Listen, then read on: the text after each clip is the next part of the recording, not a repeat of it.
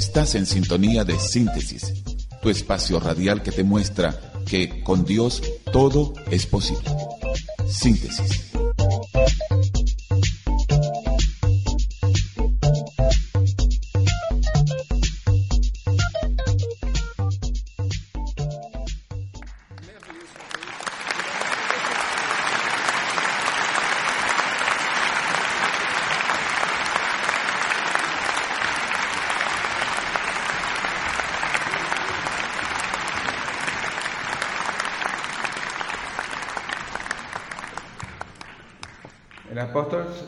Pablo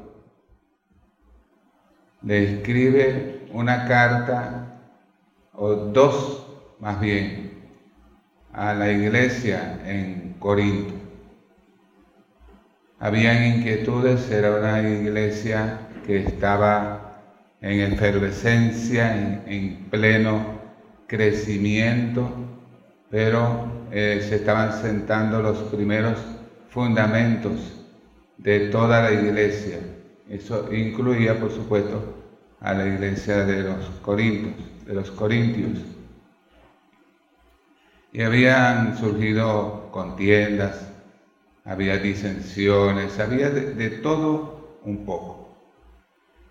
Entonces eh, Pablo en esa carta les escribe con la finalidad de aclarar muchas dudas y de sentar un fundamento por el cual, el fundamento que es Cristo y su palabra, para que ellos pudieran guiarse. Y les habla acerca de los dones. Les explica larga y detalladamente en Primera de Corintios acerca de ese tema. Pero les dice al final del, del capítulo 12, les dice, procuren los mejores dones. Pero yo les voy a mostrar un camino aún más excelente. Entonces viene un capítulo increíblemente maravilloso que ha sido siempre motivo de atracción y de tanta enseñanza que hay en él. Hablamos de Primera de Corintios capítulo 13. Y voy a titular esta enseñanza en el nombre del Señor como el amor nunca deja de ser. Eso dijo Pablo, el amor nunca deja de ser. Mucho se ha hablado a través de todos los tiempos acerca de el amor.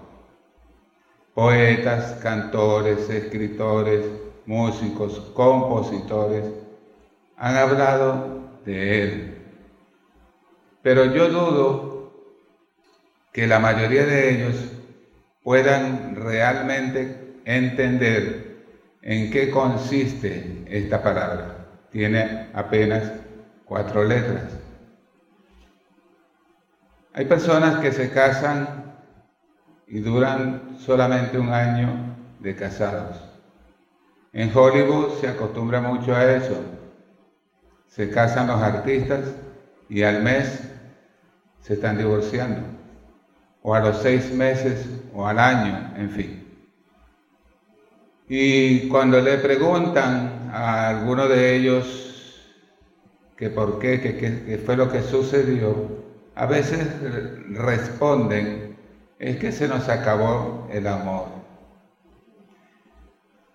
Creo que hace falta alguien que les diga valientemente cuando una persona hace ese tipo de declaraciones, que se atreva a decirle mentiroso o mentirosa.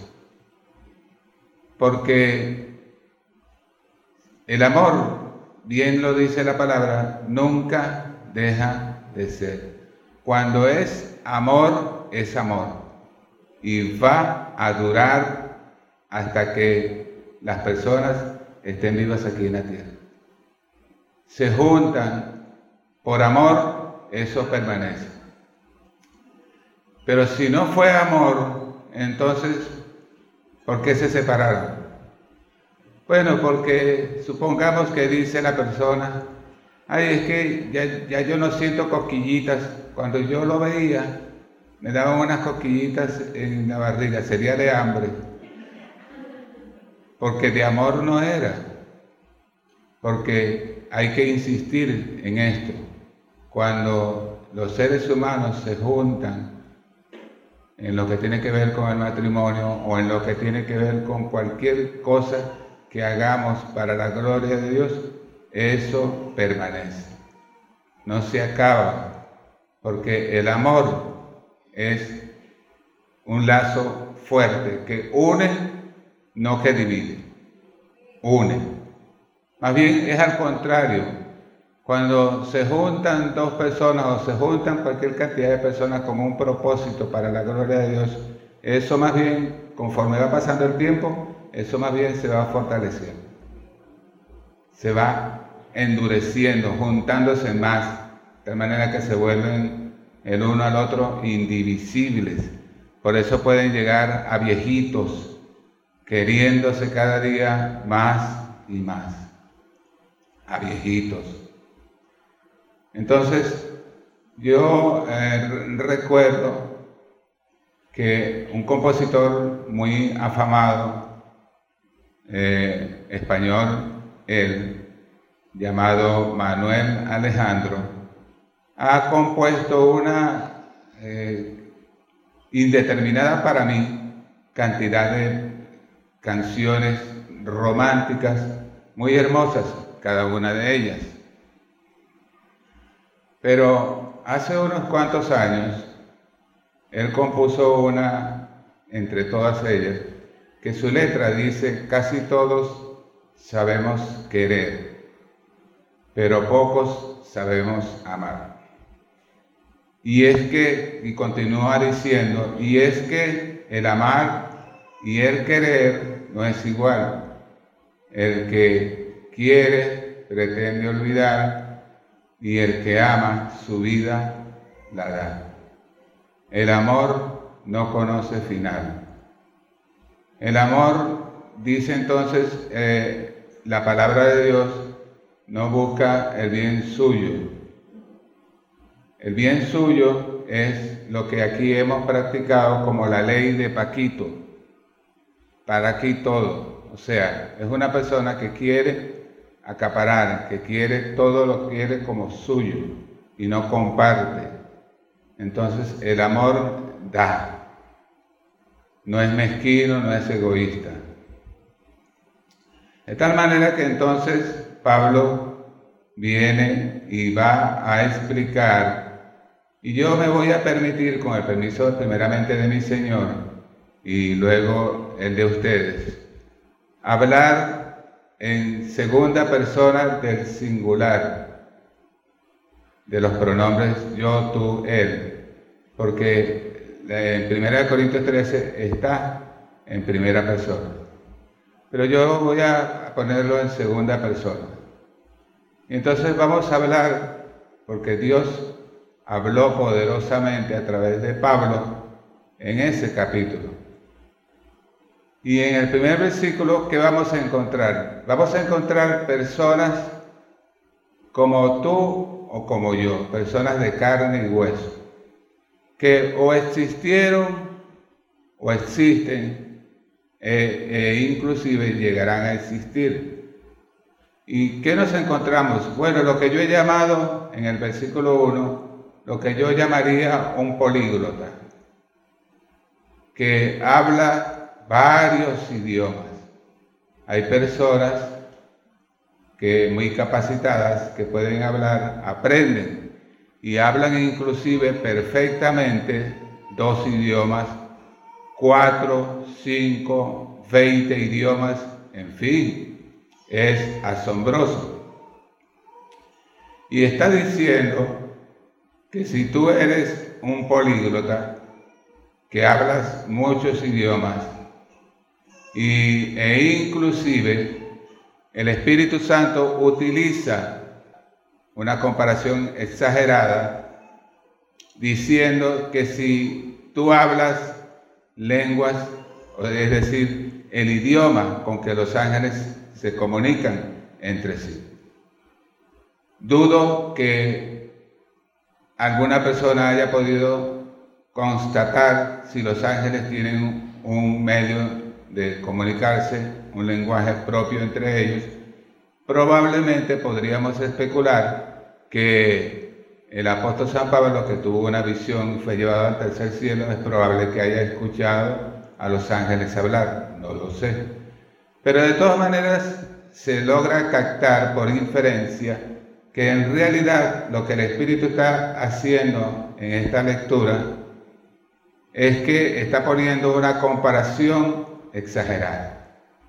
Si tú hablares en el lenguaje que hablan los ángeles, pero entonces les dice, pero no tienes amor, entonces sencillamente tú eres solamente pura bulla, puro ruido.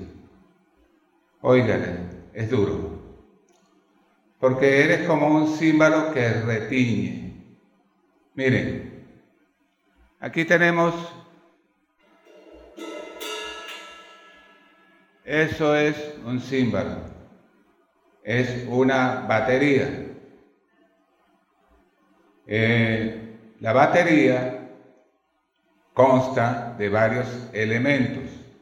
Tiene platillo que he hecho sonar en esta hora, que es llamado en la Biblia címbalo. Tiene pedales con un charleston, que son dos platillos pequeños que se juntan y se abren.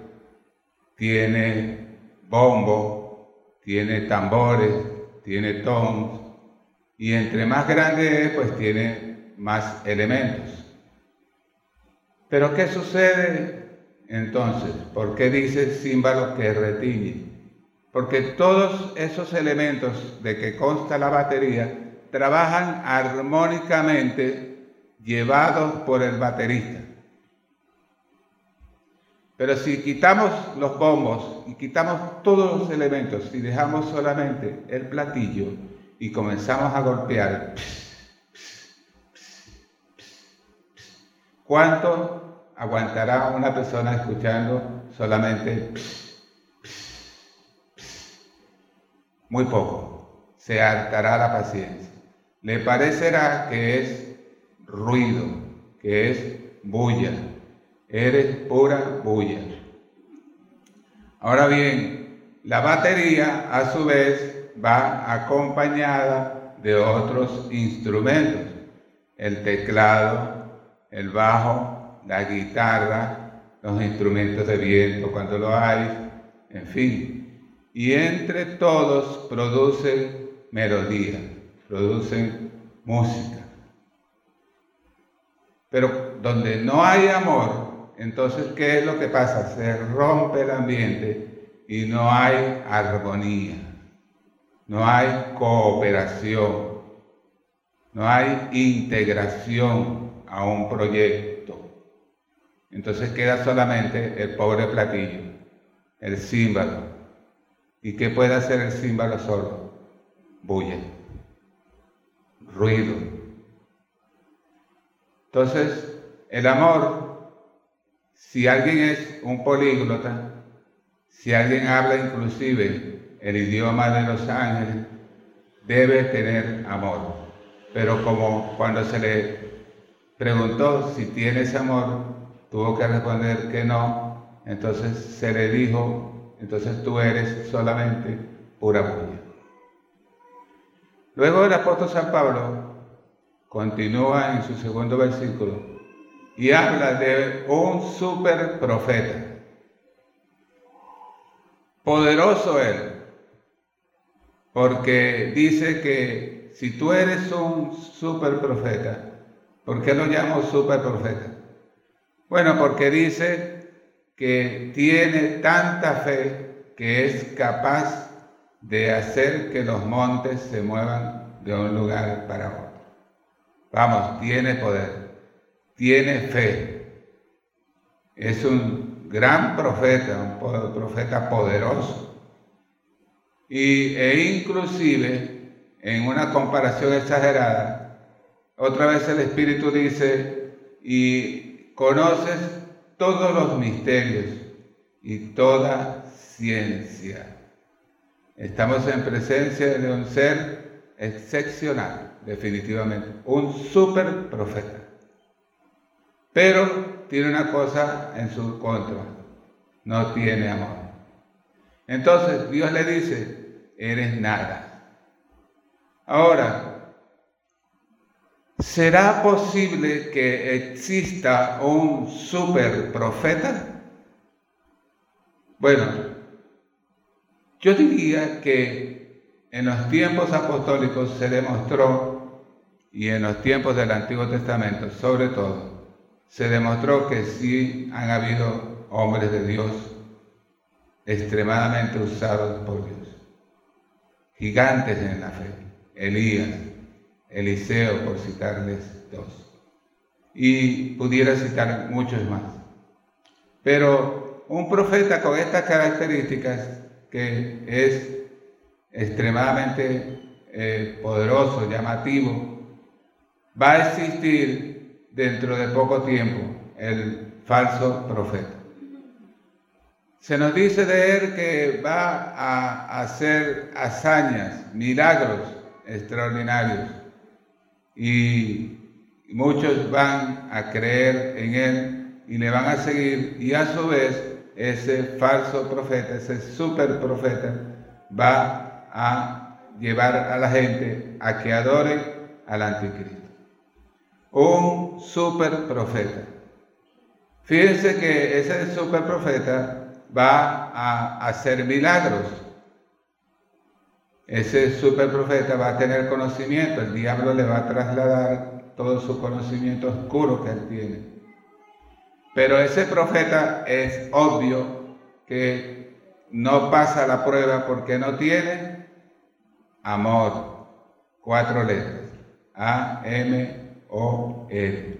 No tiene amor. Es imposible que tenga amor pero eso, va a ser un super profeta. Es probable que hoy existan personas que no son para nada super profetas, pero que ellos se creen profetas.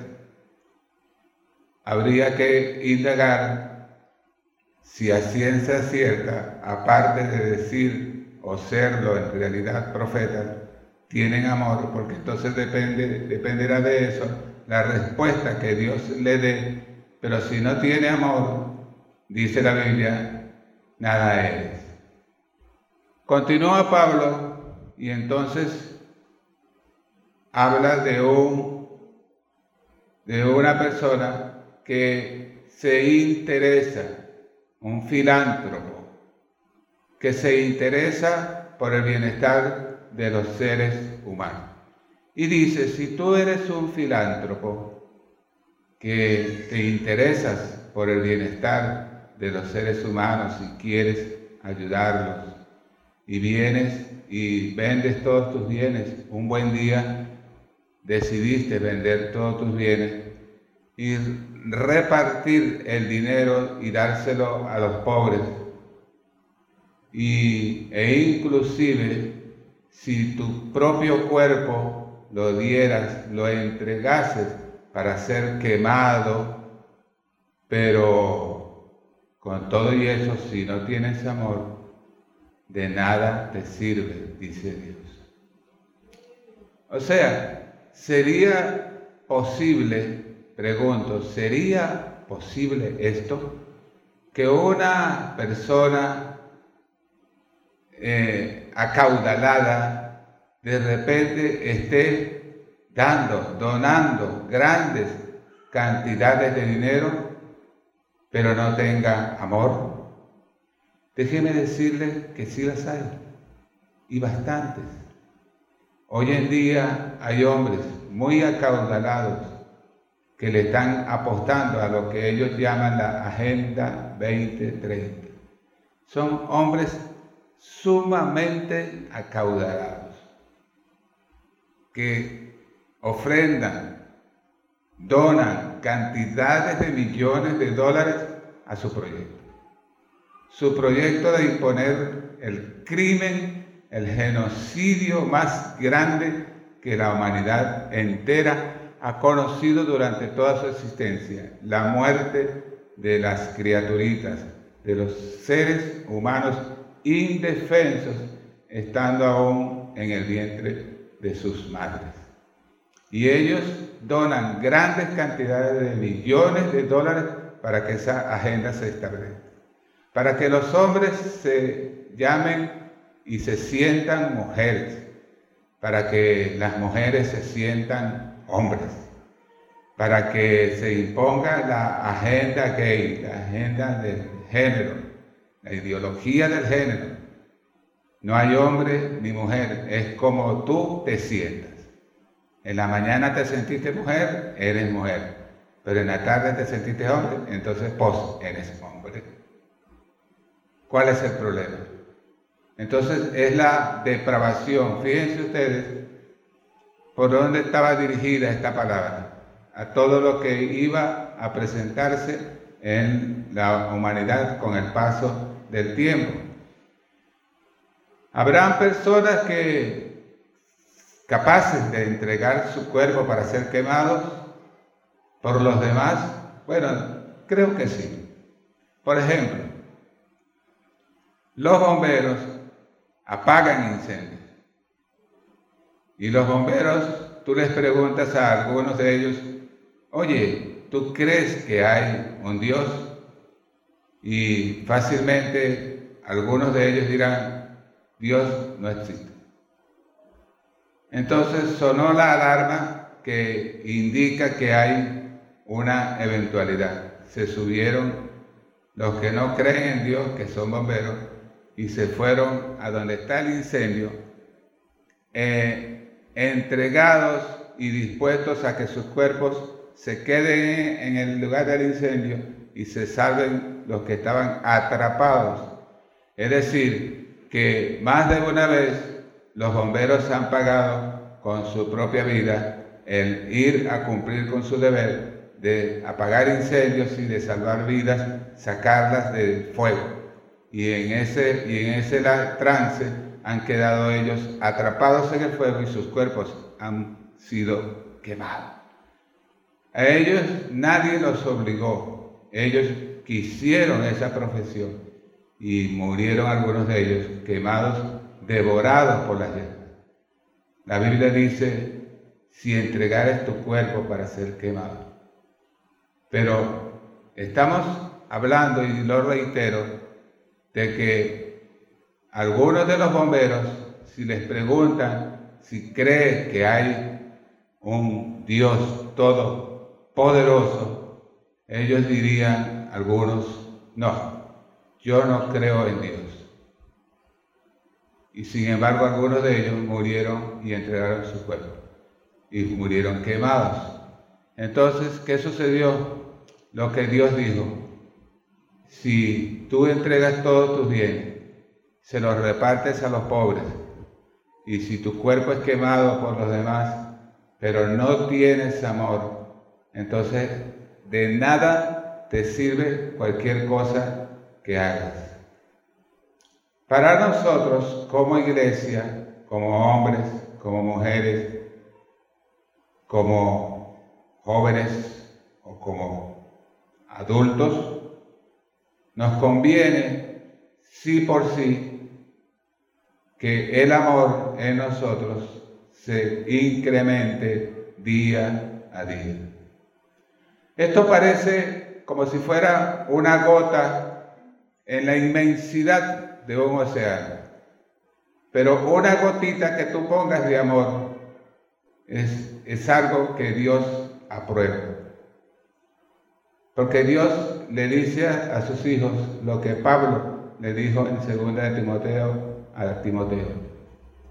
Hijo mío, esfuérzate en la gracia de nuestro Señor Jesucristo. ¿Y en qué nos hemos de esforzar?